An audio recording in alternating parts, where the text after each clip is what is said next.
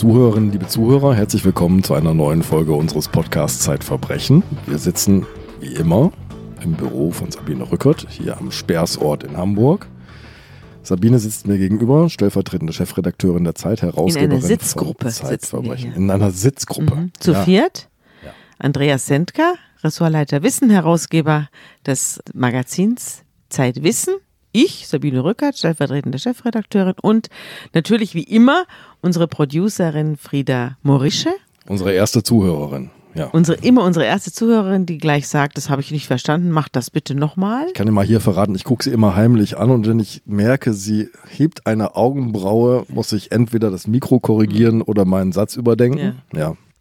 Und wir haben einen Gast. Das ist der Chefreporter der Zeit, Stefan Willecke. Und Stefan Willecke hat einen Menschen, der, man kann fast sagen, weltbekannt ist, über einen ganzen geraumen Zeitraum verfolgt journalistisch und am Schluss auch, man kann nicht sagen gesprochen, aber interviewt. Ja. Der Mann ist weltbekannt. Ja. Ja. Wenn ihr das sagt, dann stimmt das. Der Mann heißt Radovan Karadzic und äh, ist beim äh, Kriegsverbrecherprozess in Den Haag zu einer lebenslangen Haft verurteilt worden und er war Präsident einer selbsternannten Kriegsrepublik äh, und in dieser Eigenschaft hat er zahlreiche Kriegsverbrechen Völkermorde und so weiter zu verantworten. Wir haben es also in unserem Podcast, in unserem kleinen, diesmal mit einem richtigen Kriegsverbrecher zu tun. Das größte Kriegsverbrechen in Europa seit dem Ende des Zweiten Weltkriegs, das wird gesagt über das Massaker von Srebrenica. 8000 Muslime kommen um. Das ist in Den Haag mitverhandelt worden als einer der Vorwürfe nur gegenüber Karadzic. Es ist ein gewaltiger Prozess gewesen. Hast du den äh, richtig verfolgt? Ja, ich habe natürlich, er wurde ja im Internet auch übertragen, ich habe natürlich immer wieder reingeguckt, aber man muss sich natürlich vorstellen, dass das eine irrsinnige Zahl von Verhandlungstagen gewesen sind. 497 Verhandlungstage. Auf welcher Sprache? Es gab natürlich Dolmetscher und ähm, er hat natürlich auch viel auf Englisch sagen können. Er ist ja ein multilinguistischer Prozess. Jeder hat seine Sprache gesprochen. Ja, also unterschiedliche Zeugen haben natürlich auch unterschiedliche Sprachen gesprochen und ähm, das muss natürlich auch alles übersetzt werden. Das wird auch dann simultan übersetzt. Da gibt es eine ganze Übersetzungsabteilung und äh, die macht das natürlich dann ständig und äh, ist ein äh, unglaublich komplizierter Prozess, wenn du es mit Leuten zu tun hast, die verschiedene Sprachen sprechen, wo es dann natürlich auch auf die Feinheiten ankommt. Ähm, wer hat was, wann, wo gesagt? Und allein die Zahl von 497 Verhandlungstagen allein im Verfahren Karadzic zeigt natürlich, wie aufwendig das ist. Er hat sich ja selbst auch verteidigt. Er hatte zwar drei Rechtsberater, die in Anführungsstrichen seine Verteidiger waren, aber er hat selbst für sich plädiert. Er hat Leute ins Kreuzverhör genommen und er hat ähm, sich auf diese Weise natürlich dann auch vor Gericht produziert. Das sagt schon einiges über diesen Mann aus. Ich mache noch mal ich mache noch mal ein bisschen mit bei diesen Zahlen, die nochmal die Dimension dieses Prozesses äh, zeigen. Und die. Anklage äh, zitiert 337 Zeugen, die sie vorlädt. Äh, die Verteidigung bringt 248 Zeugen und am Ende stehen 1,5 Millionen Seiten Dokumente. So, Herr Chefreporter, wie geht man in so einen Fall rein? Ja, ich habe mir natürlich nicht 1,5 Millionen Dokumente angeguckt, sondern ich habe versucht, ähm, diesen Menschen zu ergründen. Für mich war die entscheidende Frage nicht, ähm, äh, was genau ihm im Prozess nachgewiesen werden kann. Das war sowieso klar, dass, äh, dass ich vor mir einen äh, gewaltigen Kriegsverbrecher habe. Diese Frage habe ich mir nie vorgelegt, ob er unschuldig sein könnte ähm, wenn man sich so ein bisschen mit der Geschichte beschäftigt hat, weiß man natürlich, wen man da vor sich hat. Sondern ich wollte eigentlich wissen, äh, was ist das für ein Mensch, ähm, der diese Schuld auf sich geladen hat? Wie ist der groß geworden? Was hat, was hat er für eine Politisierung hinter sich?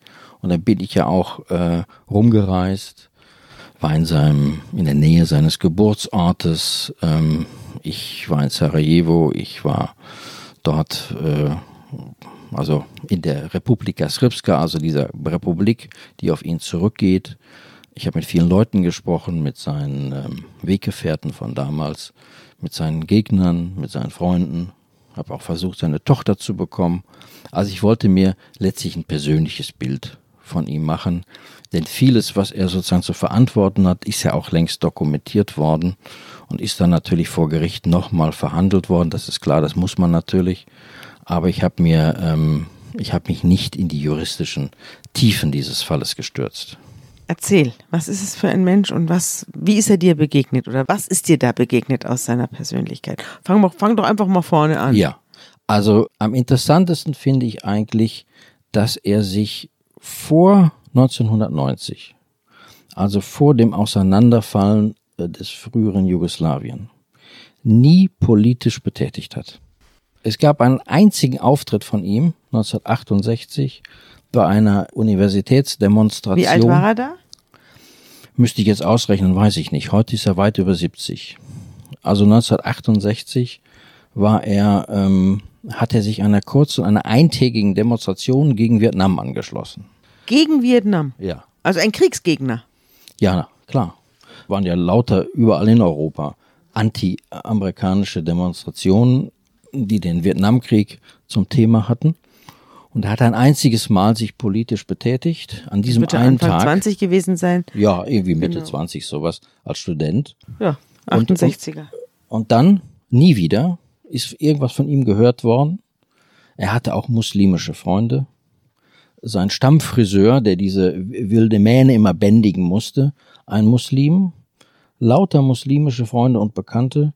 Und dann im Jahr 1990 folgende eine plötzliche Radikalisierung quasi über Nacht infolge dieser ganzen nationalistischen Bewegung, die es dann auf dem Balkan und auch natürlich in Bosnien-Herzegowina gab. Also wenn er sich der Studentenbewegung angeschlossen hat, war er ja Student. Was hat er denn studiert und was Medizin. wurde aus ihm? Er hat ja Medizin studiert, Fachrichtung äh, Psychiater.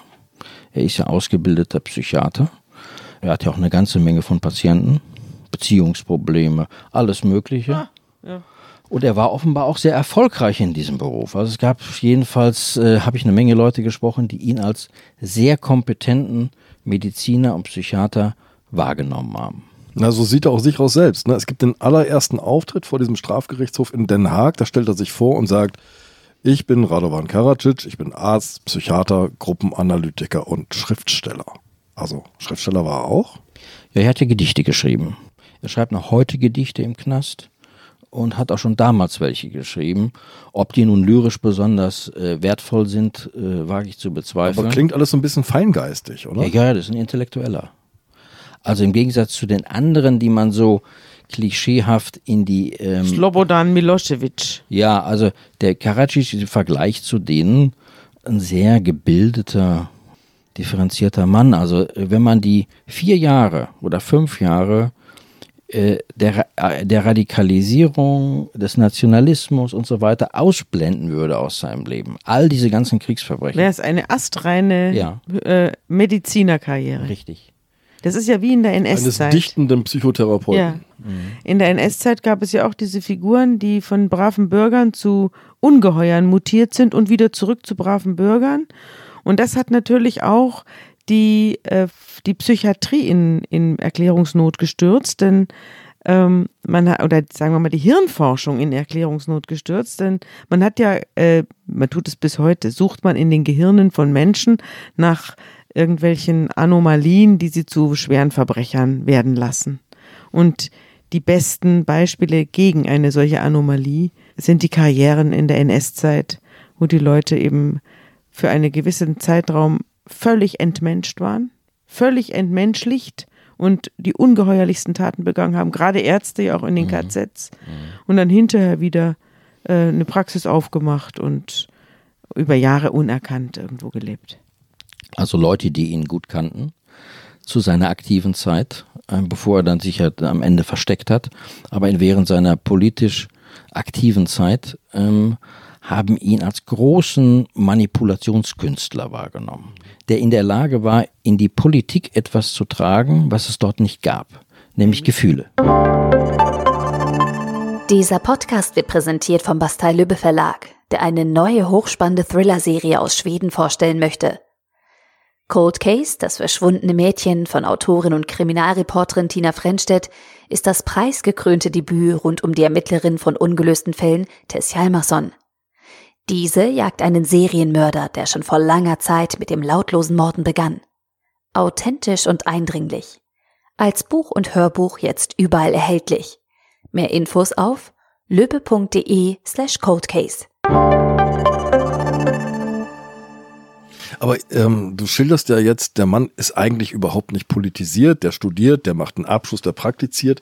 Wie wird denn aus Karadzic ein Politiker? Und wie wird aus einem Politiker ein Mörder? Das weiß ich nicht. Das ist mir rätselhaft.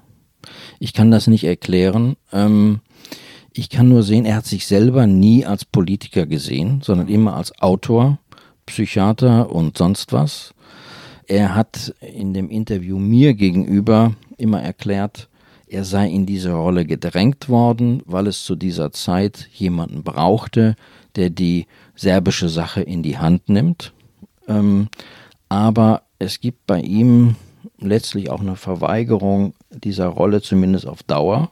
Er musste in einer bestimmten Situation, so schildert er es, er musste in einer bestimmten Situation so handeln, wie er gehandelt hat. Er ist aber kein Politiker. So sieht er sich selber. Da ich selber nicht dabei war, weiß ich es nicht. Er beschreibt sich auch phasenweise dann so als großer Diener der großen Sache und man müsse ihm sehr dankbar sein für all das, was er ähm, getan hat. Wir kommen nachher noch auf das große, besondere Gespräch, das du mit ihm geführt hast. Das war nämlich kein Gespräch, das hat das Gericht untersagt sondern du hast mit ihm über vier Monate hinweg sozusagen ein schriftliches Gespräch geführt.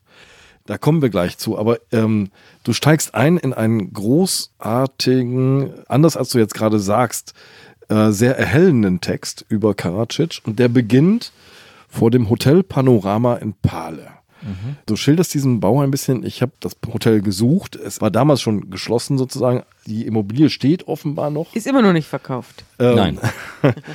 äh, und man, man sieht, kaufen. man sieht so ein, so ein, so ein Mini-Hotel irgendwie mit absplitternden weißen Wänden und so komischen braunen Balkonbrüstungen mhm. in dieser Gegend um Sarajevo herum. Also so eine bergige Wintersportgegend. Und da stehst du davor und klopfst an, oder? Damit ja, beginnt ich, die äh, Geschichte. Damit beginnt die Geschichte, weil ich dahin gereist bin. Das ist ein kleiner Ort, Pale heißt der, ähm, oberhalb von Sarajevo. Eine Art, man könnte sagen, Urlaubsort oder ähm, ja, jedenfalls ein relativ idyllischer kleiner Ort, umgeben von Bergen. Und ich denke mir, klopfe ich doch mal und dann hat eine, zunächst macht niemand auf und dann ähm, klopfe ich nochmal und nochmal und dann öffnet mir eine ältere Frau und sagt, das Hotel ist geschlossen und ähm, hier gibt es nichts zu sehen und hier gibt es auch nichts zu entdecken. Warum hast du da geklopft? Ja, weil es das Hauptquartier war, das Hauptquartier, von dem Karadzic seinen Krieg geführt hat. Jetzt musst du, glaube ich, ein bisschen was zu dem Krieg sagen. Ja. Damit unsere jungen Hörer, wir ja. haben es ja noch alle erlebt hier, ja. wie wir da sitzen, alle über 55, aber die jungen Leute ähm, Frieda äh, ist ja, Frieda nicht über 55. Schaut betreten. Wir müssen das jetzt zurücknehmen. wir nehmen das zurück. Also, sag, sag ein bisschen was zu dem Krieg, damit wir wissen, wo wir den Herrn Karadzic verorten müssen. Ja, also der ähm, Krieg begann 1992 und endete 1995. Und äh, er entwickelte sich im Grunde aus der Problematik, dass das frühere Vielvölkerreich Jugoslawien zerfiel aufgrund von verschiedenen nationalistischen Aufwallungen. So. Und das heikelste Gebiet im Prinzip dieses Zerfallsprozesses war Bosnien-Herzegowina, also mittendrin. So. Das war ein Staat, ähm, der im Grunde einigermaßen paritätisch äh, durchmischt war von den verschiedenen Volksgruppen, also von Kroaten, Serben und den bosnischen Muslimen. So, das waren die drei großen Gruppen. Und die noch älter sind, erinnern sich noch an die Olympischen Winterspiele 1984, die ein, ein Festival äh, des friedlichen Zusammenlebens der Völker waren und solche gefeiert wurden. Ja, da gab es einen kleinen Wolf, der immer Sarajevo gesungen hat. Ne? Genau. Ne? Noch eine Erinnerung dazu, jetzt wird es wirklich sentimental Jugoslawien erschien dem Rest von Europa natürlich nicht als zersplittert, sondern als was Ganzes. Das kann man schon ja. daran ablesen, dass es in Deutschland Restaurants gab. Das war der Jugoslawe, zu dem man ging. Ja. Also so wie es einen Griechen gab und einen Italiener, ja. gab es den Jugoslawen. Und in Wirklichkeit war es ein sozialistischer Kunststaat, ein Artefakt. Ja, ein Riesen, auch ein Riesengebiet äh, ähm, natürlich, das irgendwie zusammengehalten wurde äh, durch Titos Herrschaft und dann infolge der Auflösungsprozesse natürlich ja im Grunde ähm, äh, einen großen Zerfall äh, äh, mit sich brachte und in, in diesen Zerfallsprozessen haben es ja oft Nationalisten relativ leicht ja.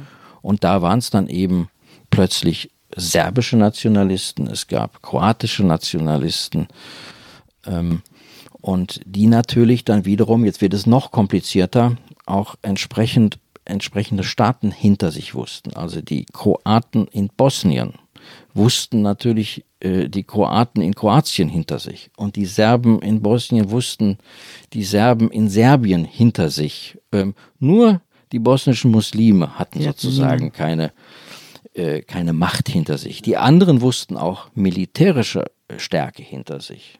Und in diesem Pulverfass gewissermaßen ist diese Figur Karadzic gewachsen. Und Karadzic war ein bosnischer Serbe. Ein bosnischer Serbe. Dem es jetzt woran lag. Was wollte er erreichen? Großserbien.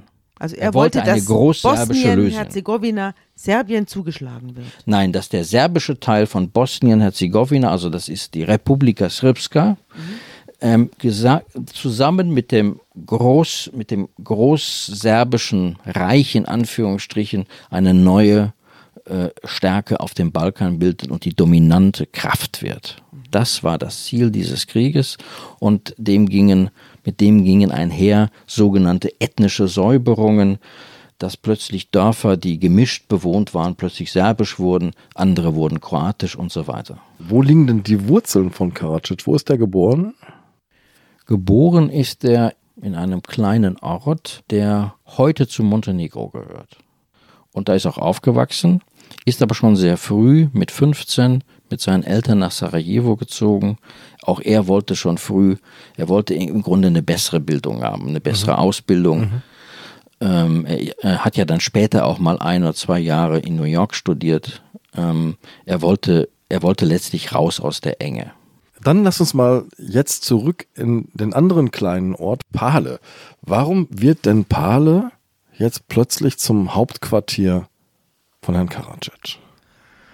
Pale wird deswegen zum Hauptquartier, weil Karadzic dort wohnte.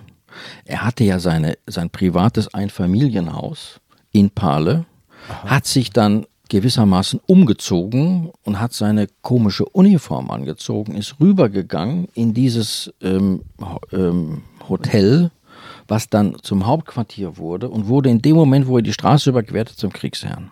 Man muss, man darf sich das jetzt nicht so bombastisch alles vorstellen, als sei das jetzt eine Kommandozentrale, wie wir sie von der NATO kennen, sondern das war letztlich ja ein improvisierter Krieg mit improvisierten Kriegsherren. Es war ja auch kein richtiges Militär, das waren ja Rotten, die übereinander hergefallen ja, sind. Äh, interessant an diesem Krieg ist ja auch, dass du genau wie heute in der Ostukraine, nicht genau weißt, was ist hier offiziell und was ist inoffiziell. Ja. Da wurde mal eine Straßensperre errichtet und man wusste nicht, wer hat die eigentlich errichtet. Mhm. Plötzlich wurde aus der Straßensperre ein bewaffneter Konflikt und man wusste nicht, wer ist eigentlich der Gegner. Mhm. Plötzlich haben Leute auf andere geschossen und man wusste nicht, aus welchen Motiven. Mhm. Und über allem thronte in Anführungsstrichen eine hm, politisch-militärische Führung, ähm, die irgendwelche großserbischen Träume hatte, aber auch nicht wusste, wie sie die verwirklichen sollte, denn mit der Belagerung von Sarajevo war auch noch kein Großserbien erreicht.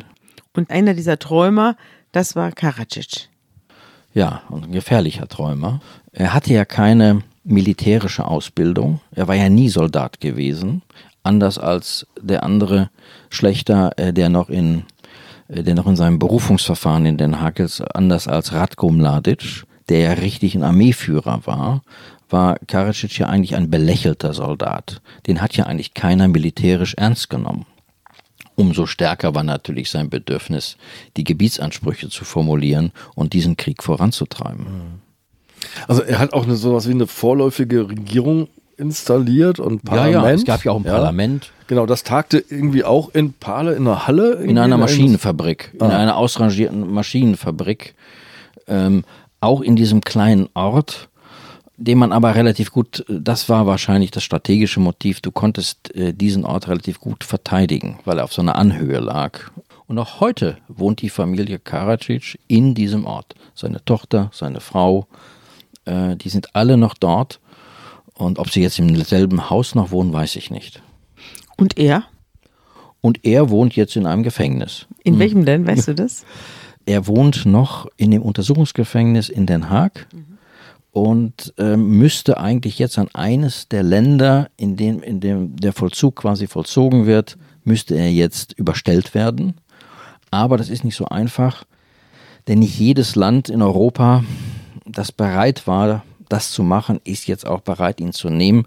Er gilt nämlich als sehr, na sagen wir mal, anstrengender Gefangener, weil er ständig die Leute behelligt mit seinen Anträgen und seinen Sonderwünschen und da kommen dann, man muss sich das so vorstellen, da kommen jetzt aus den verschiedenen Ländern, das sind 17 in Europa, die in Frage kommen, äh, kommen dann Delegationen nach Den Haag und informieren sich über den Gefangenen Karadzic. Und dann wird denen natürlich reiner Wein eingeschenkt, was das für einer ist, dass der vor Gericht bis zu zehn Anträge pro Woche eingereicht hat. Und dann wissen die natürlich, jetzt kommt ein Querulant. Also höflich, gebildet, in Mit seinen, viel Umgang- Zeit. in seinen Umgangsformen geschliffen Zeit hat er ja. Mhm. immer sozusagen die korrekte Anrede seines Gesprächspartners auf den Lippen, aber ähm, im Grunde eine äh, gebildete Nervensäge. Lass uns nochmal zurück. Du bist ja weiter unterwegs gewesen auf seinen Spuren, um diese Geschichte, diese Entstehungsgeschichte des Politikers Karadzic, des, des plötzlichen überraschenden Politikers Karadzic, des äh, Kriegsherren, des Mörders irgendwie nachzuvollziehen. Und du triffst auf Weggefährten, unter anderem auf Radomir Neskovic. Das ist der Parteivorstand der SDS, das ist die Partei von Karadzic. Und das Gespräch habe ich mit großem Erstaunen und großer Erkenntnis nachgelesen. Denn Neskovic sagt über Karadzic, er hat eine Eigenschaft, er kann auch beim größten Unsinn zuhören. Ja, das musste er ja auch als äh, Psychiater. Ähm, das hat er ja natürlich gelernt, Leuten zuzuhören. Und ähm, er konnte offenbar sehr lange Leuten ähm, bei Geschichten zuhören, sodass er ihnen Aufmerksamkeit auch geschenkt hat. Er brauchte selber große Aufmerksamkeit, wie man ja dann später in Den Haag gesehen hat bei seinen Gerichtsauftritten. Aber er konnte Aufmerksamkeit auch verschenken, sodass Leute sich in seiner Gegenwart wichtig fühlten und das Gefühl hatten, sie haben es hier mit einem Menschen zu tun, einem, einem politischen Führer, der sie einbezieht, der integrativ ist. Wir müssen, glaube ich, mal auf die Taten zu sprechen kommen. Warum war Karadzic überhaupt in Den Haag vor Gericht? Was hat man ihm vorgeworfen und was hat er begangen? Er hat natürlich nichts persönlich begangen, wie all diese Leute. Ein Äh, Schreibtischtäter. ja, ähm, Eichmann. ja. Aber er war natürlich verantwortlich, respektive mitverantwortlich für das Massaker von Srebrenica, bei dem 8000 Muslime ermordet wurden. Was geschah da? Was war seine Verantwortung dabei? Seine Verantwortung war eine politisch und auch militärische. Er war ja zugleich Oberbefehlshaber, also militärischer Oberbefehlshaber, nicht nur Präsident. Und er hat das mit zu verantworten, er hat es politisch angeordnet, äh, er hat es gewusst, er hat es durchführen lassen. Und da sind unter den scheußlichsten Umständen, äh, sind vor allen Dingen ähm, Männer, aber auch Jungs äh, zusammengetrieben und ermordet worden an verschiedenen Orten rund um Srebrenica. Ähm, bis zu 1000 wurden mehr oder minder gleichzeitig umgebracht, mit, mit Baggern in vorbereitete Gräber geschoben.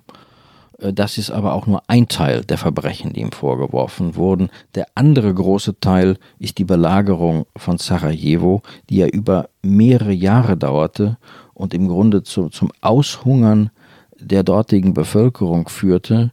Ein bestialisches Kriegsverbrechen, ähm, er wohnte und befehligte ja seine Truppen aus der direkten Nähe. Also hat er quasi von seinem Hügelchen runtergeguckt. Ja, man konnte, jetzt, man konnte, es jetzt nicht sehen natürlich, aber ähm, ähm, Sarajevo liegt unten in einem Talkessel, der wurde von verschiedenen Hügeln aus beschossen, malträtiert, ausgehungert.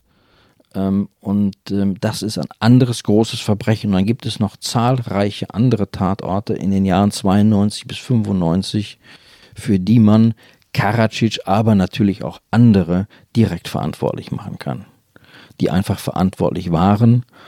Und er hat natürlich immer bestritten, dass er Befehle gegeben hat. Das war, ist natürlich eine beliebte Taktik. Ich habe doch gar nichts gemacht. Aber er hat schon vor dem Krieg Erklärungen rausgegeben, dass er Sarajevo brennen sieht und dass Muslime äh, getötet werden. Und das war alles im Grunde in seinem Kopf schon drin und wurde durch den Krieg dann vollzogen. Also er hatte es besonders auf die Muslime abgesehen, ja. die keine Streitmacht hinter sich hatten, auf die Kroaten weniger. Auf die Kroaten weniger, das hatte natürlich auch religiöse Gründe. Weil, weil Kroaten und Serben beide Christen sind. Ja, ja. Das, das Irre ist, bei deiner Spurensuche merke ich immer wieder, du stößt auf Menschen, die diesen Karadzic insgeheim immer noch mindestens bewundern, wenn nicht lieben. Mhm. Jedenfalls verteidigen sie ihn bis heute. Da gibt es Weggefährten, die sagen, naja, dass Karadzic Oberbefehlshaber war, war doch nur eine Formalie. Ja, also Natürlich. eigentlich war der gar nicht mhm. verantwortlich.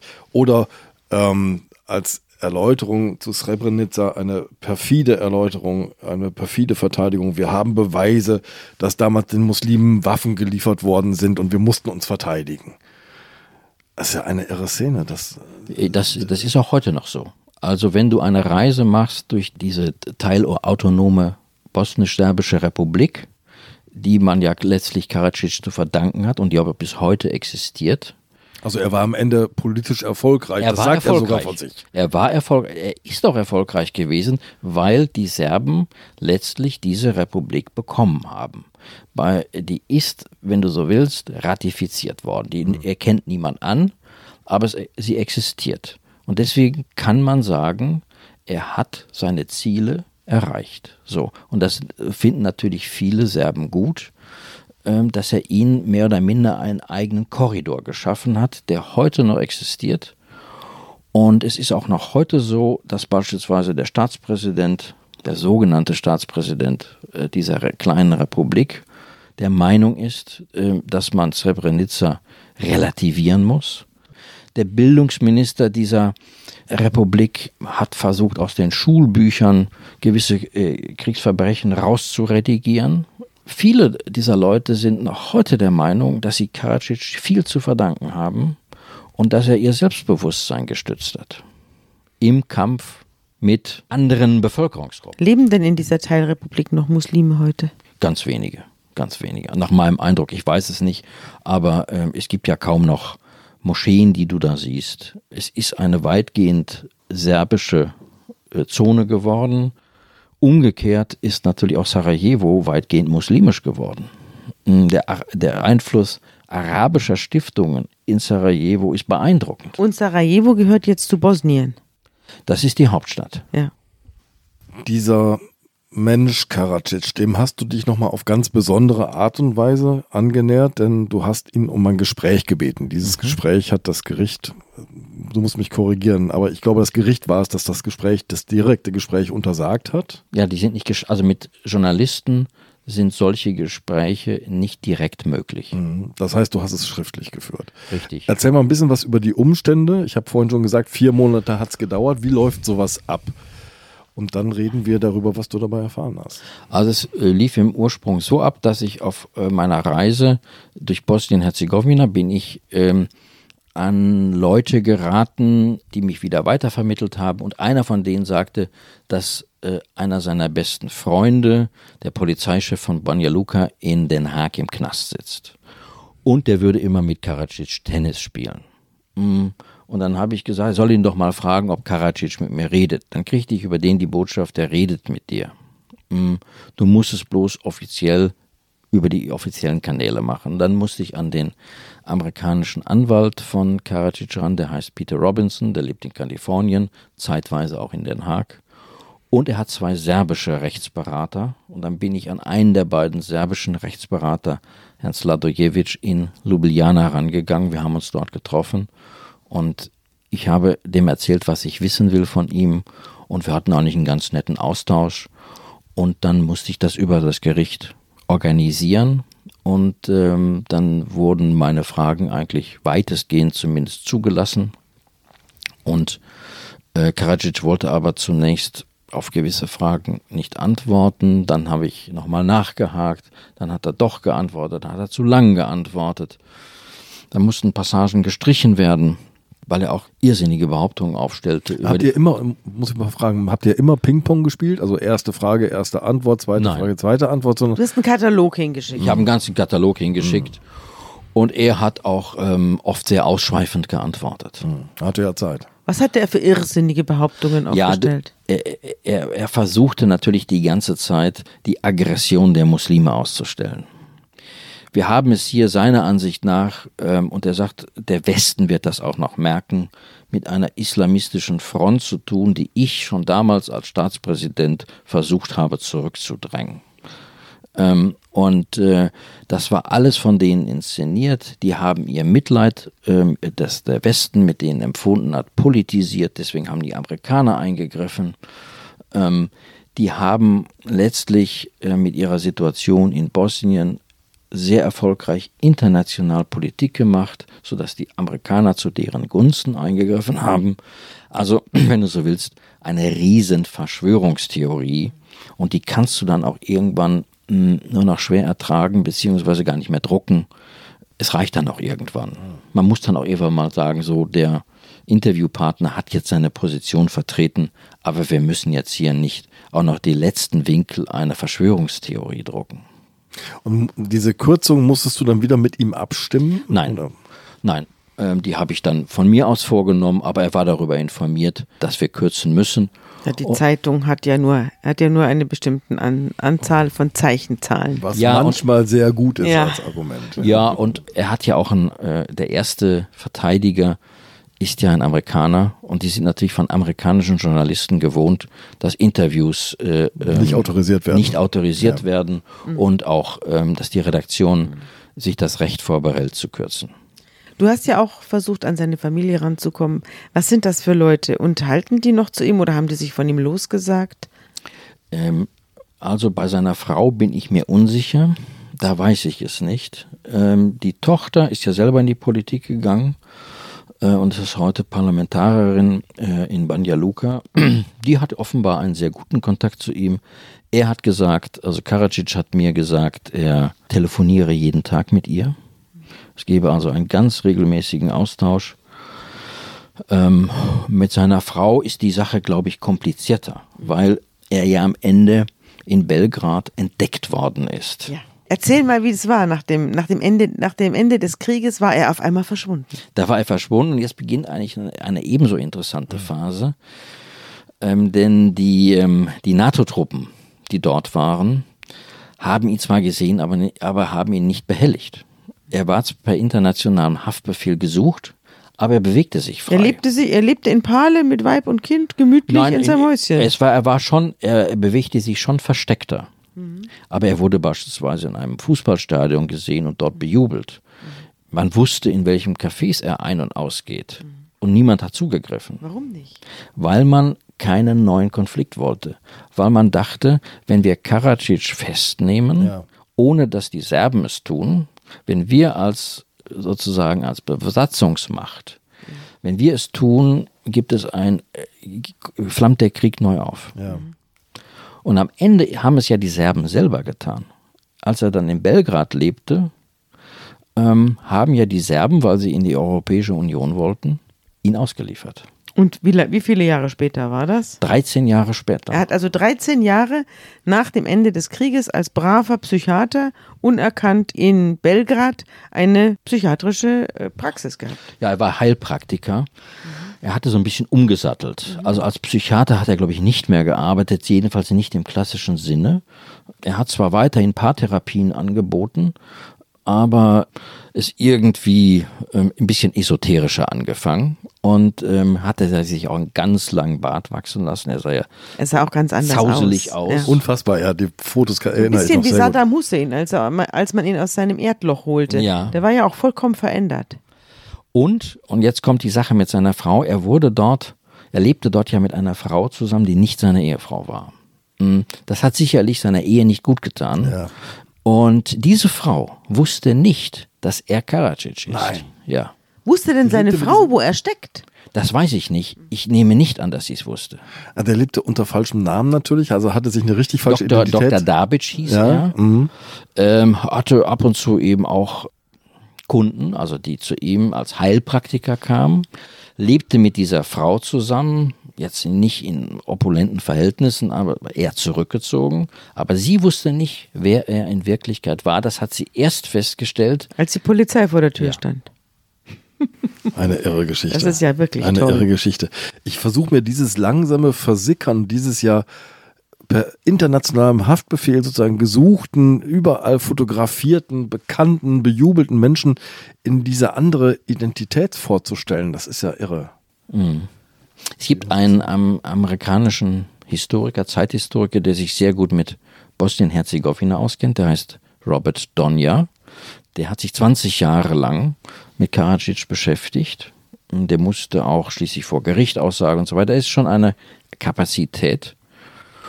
Und auch ihm ist letztlich ein Rätsel geblieben, wie dieser Mensch tickt. Äh, weil er, er schreibt dann in, seiner, in seinem Buch über ihn, dieser Mann war ein Chamäleon. Der konnte sich äußeren, wechselnden äußeren Umständen perfekt anpassen, aber man weiß nicht genau, warum dieses Chamäleon eines wurde. Was dazu geführt hat. Interessant. Also er ist richtig so langsam aus der Öffentlichkeit weggesickert. Ja, Seine Tochter, wusste die denn, wo in den 13 Jahren, wo er ist? ich nehme es an. Ich nehme es an.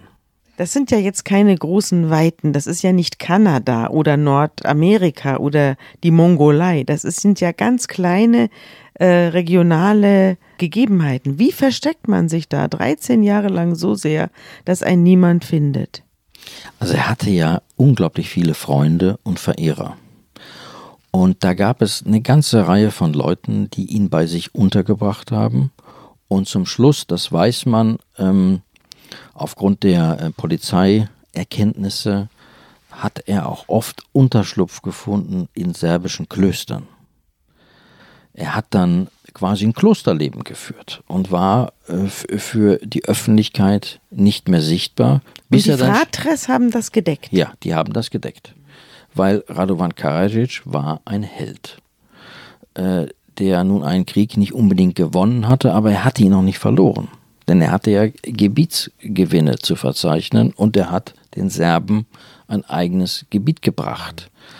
Und ähm, es ist interessant zu sehen, dass immer wieder auch Reporter versucht haben, ihn zu finden.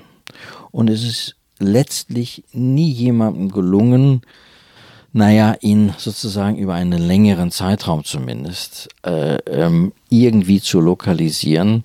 Es ist auch äh, den NATO-Soldaten äh, letztlich nicht gelungen, da einzudringen. Die haben es auch gar nicht versucht, weil sie Angst davor hatten, dass, Dass ein neuer Konflikt auf, aufflammt. Deswegen äh, ha- haben die quasi, die haben den gesehen, aber weggeguckt. Aber wie funktioniert dann dieses Hinübergleiten in eine neue bürgerliche Existenz? Kannst du dir das erklären?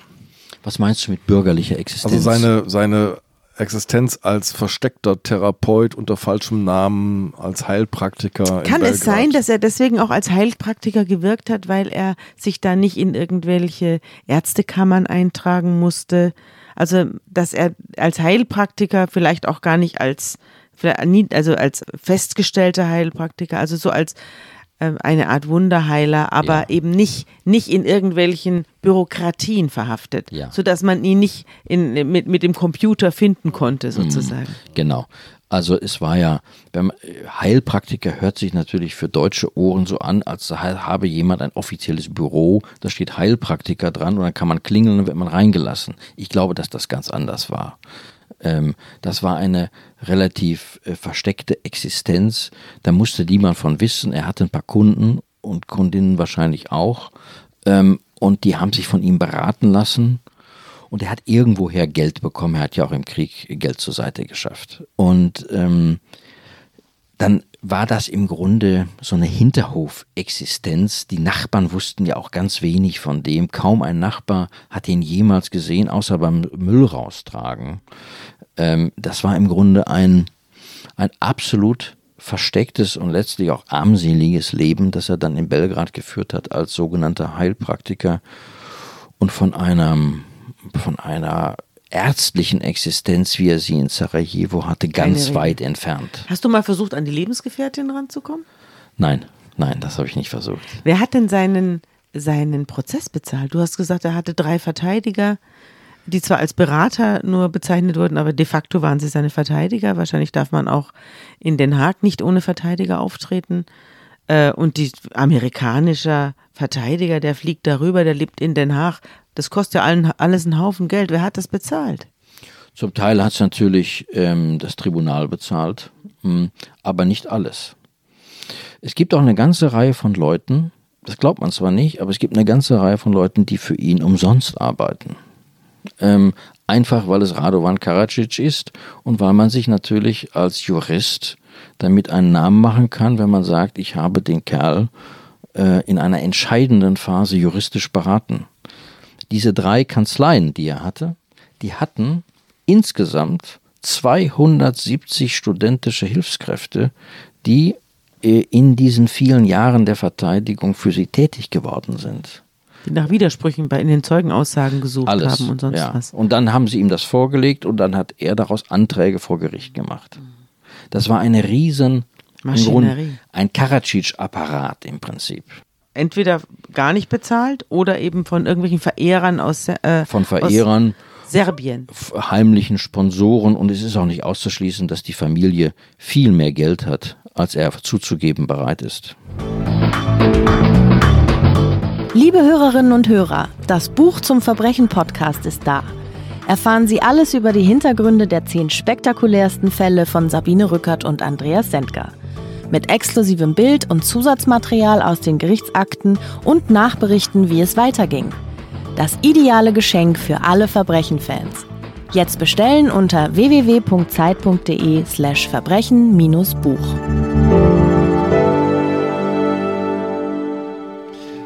Dann kommt äh, die Verhaftung, die hat, hast du schon gesagt, ein klares politisches Motiv. Äh, die EU lockt. Und dann kann man einen Kriegsverbrecher, der, einen gesuchten Kriegsverbrecher auch verhaften und ausliefern. Ja, es gab damals Umfragen in Serbien, die lauteten so, 65 Prozent der Bevölkerung war gegen die Auslieferung von Karadzic. 75 Prozent aber für Beitrittsgespräche mit der Europäischen Union. ja. Und da konnte man dann sagen, okay, wir vollstrecken den Bevölkerungswillen, wenn wir den Kerl ausliefern. Und so ist es ja auch gekommen und so ist es ja auch mit anderen gekommen. So war es ja auch bei Milosevic, so war es ja auch äh, mit äh, Mladic. Letztlich sind sie ja alle nach Den Haag gekommen und insofern ist dieser Gerichtshof auch ein großer Erfolg. Du hast Karadzic auch nach seinem Alltag im Gefängnis gefragt. Wie muss man sich den vorstellen? Tja, ich glaube, er hat es da gemessen an Gefängnissen in Serbien relativ gut. Er kriegt alle Bücher, die er möchte. Er kann viel Sport machen. Er macht ja Tennis. Er spielt Tennis, er spielt auch Fußball dort. Er hat auf jeden Fall einen Computer in seiner Zelle. Er hat Für Leute. Dichte. Ja, dichtet auch manchmal Oder was. Einsprüche. Mhm. Mhm. Ja, er musste auch ja ähm, ganz, ganz viele Dokumente sichten. Und das konnte er alles in seiner Zelle machen. Ich glaube, äh, so gut wird das ähm, so schnell nicht mehr haben. Äh, er hat auch immer mir gegenüber in dem Interview letztlich betont, dass das Personal freundlich zu ihm ist, aufmerksam, dass er seine Gewünsche erfüllt bekommt.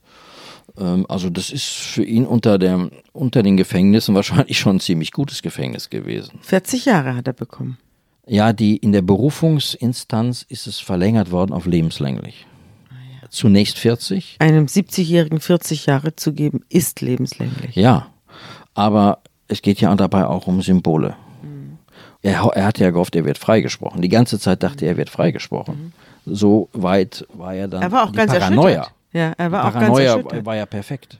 Mhm. Ähm, Also er hat sich auch vor sich selbst zum Chamäleon. Also er selbst hat sich auch nicht mehr erkannt. wahrscheinlich, Nicht ja. nur die anderen. Wahrscheinlich ja. Und da bra- brach natürlich auf den Zuschauerrängen dann zum Teil auch Jubel aus, dass dieser Typ nun in den, in den Knast muss. Äh, Man kann sich ja vorstellen, wie viele äh, Familien es in Bosnien gibt, deren Angehörige in diesem Krieg vernichtet worden sind. Du hast ihm viele Fragen gestellt, die eigentlich nur auf einen Punkt zielen, nämlich ähm, stehen sie zu ihren Taten und bereuen sie diese Taten? Und die Antwort ist jedes Mal nein. Die Antwort, Antworten lauten wie, man muss seine Pflicht erfüllen, dem Volk dienen, ähm, man muss mich eigentlich dafür auszeichnen, für die guten Dinge, die ich getan habe. Das heißt, es gibt überhaupt kein Schuldbewusstsein und es gibt auch keine Reue bei Karadzic. Wahrscheinlich ist das auch ein Selbstschutz. Mm, Wahrscheinlich wäre die Reue in seinem Alter auch ein selbstzerstörerischer Prozess. Ähm, so erkläre ich es mir. Es gibt überhaupt keine Reue, kein Schuldbewusstsein, nichts dergleichen. Eher im Gegenteil, dass er ja sagt, ich hätte die, meine Truppen noch stärker dazu anhalten sollen, ihre Ziele durchzusetzen. Ich habe sie zu oft zurückgehalten, was ja quasi ein, ein, ein purer Zynismus ist, wenn man sich ansieht, was da passiert ist. Er war sozusagen noch zu sanft in seinen Augen. Ähm, und das kann ich mir nur erklären durch eine radikale Wirklichkeitsverweigerung. Ich, äh, interessanterweise sind von den 90 Verurteilten, die, also alle im Jugoslawien-Tribunal, hat nicht ein einziger sowas wie echte Reue gezeigt. Nicht ein einziger. Deswegen, Karadzic war da gar keine Ausnahme.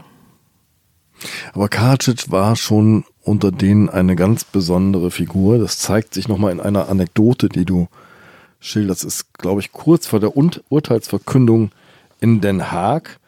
Da wird ein Studentenwohnheim eröffnet. Feierlich.